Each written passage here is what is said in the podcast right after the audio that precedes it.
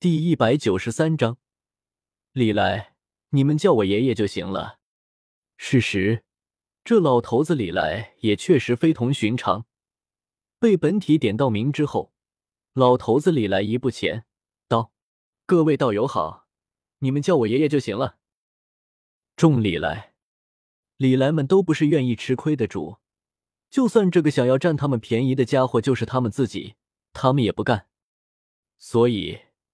一群李来也没惯着老头子李来的毛病，一群李来一拥而给老头子李来结结实实的整了一顿，让老家伙搞清楚自己的定位。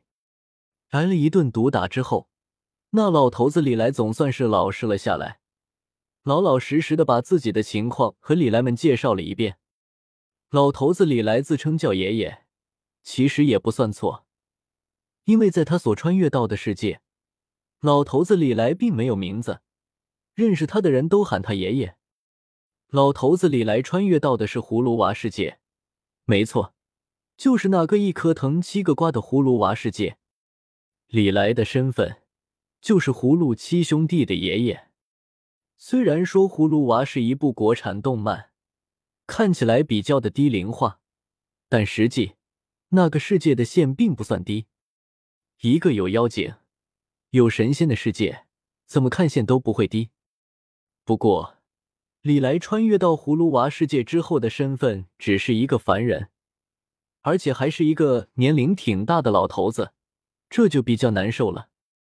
好在李来穿越的时候，七个葫芦娃已经被种出来了，所以老头子李来干脆一不做二不休，抓了七个葫芦娃，自己炼制七星丹去了。蛇妖。蝎子精，李来们不愧是你，思路清奇。当然了，虽然操作骚了那么一丢丢，但是效果却还是挺不错的。这以七个葫芦娃为原材料炼制出来的七星丹，吃了之后，不但能够长生不老，而且还能够提升实力。在葫芦娃世界，那绝对是最顶级的丹药，或者确切的说。无论是在哪个世界，一颗吃了能够长生不老，而且还能够让服用者实力大增的丹药，都无比的珍贵。君不见，隔壁遮天世界的大地强者，本身的实力明明强得一批，但是寿元却只有一万年。这七星丹要是到了遮天世界的话，那绝对是最顶级的丹药，估计到时候整个遮天世界都要疯掉。不知道会有多少老怪物跳出来抢夺，所以这七星丹的价值确实是没得说的。倘若李来们能早点得到七星丹的话，那倒霉催的金乌大帝李来也不至于说刚一穿越过去，就因为寿元耗尽而嗝屁了。所以，尽管老头子李来的这波操作骚得一批，但是一群李来却直呼他干得漂亮。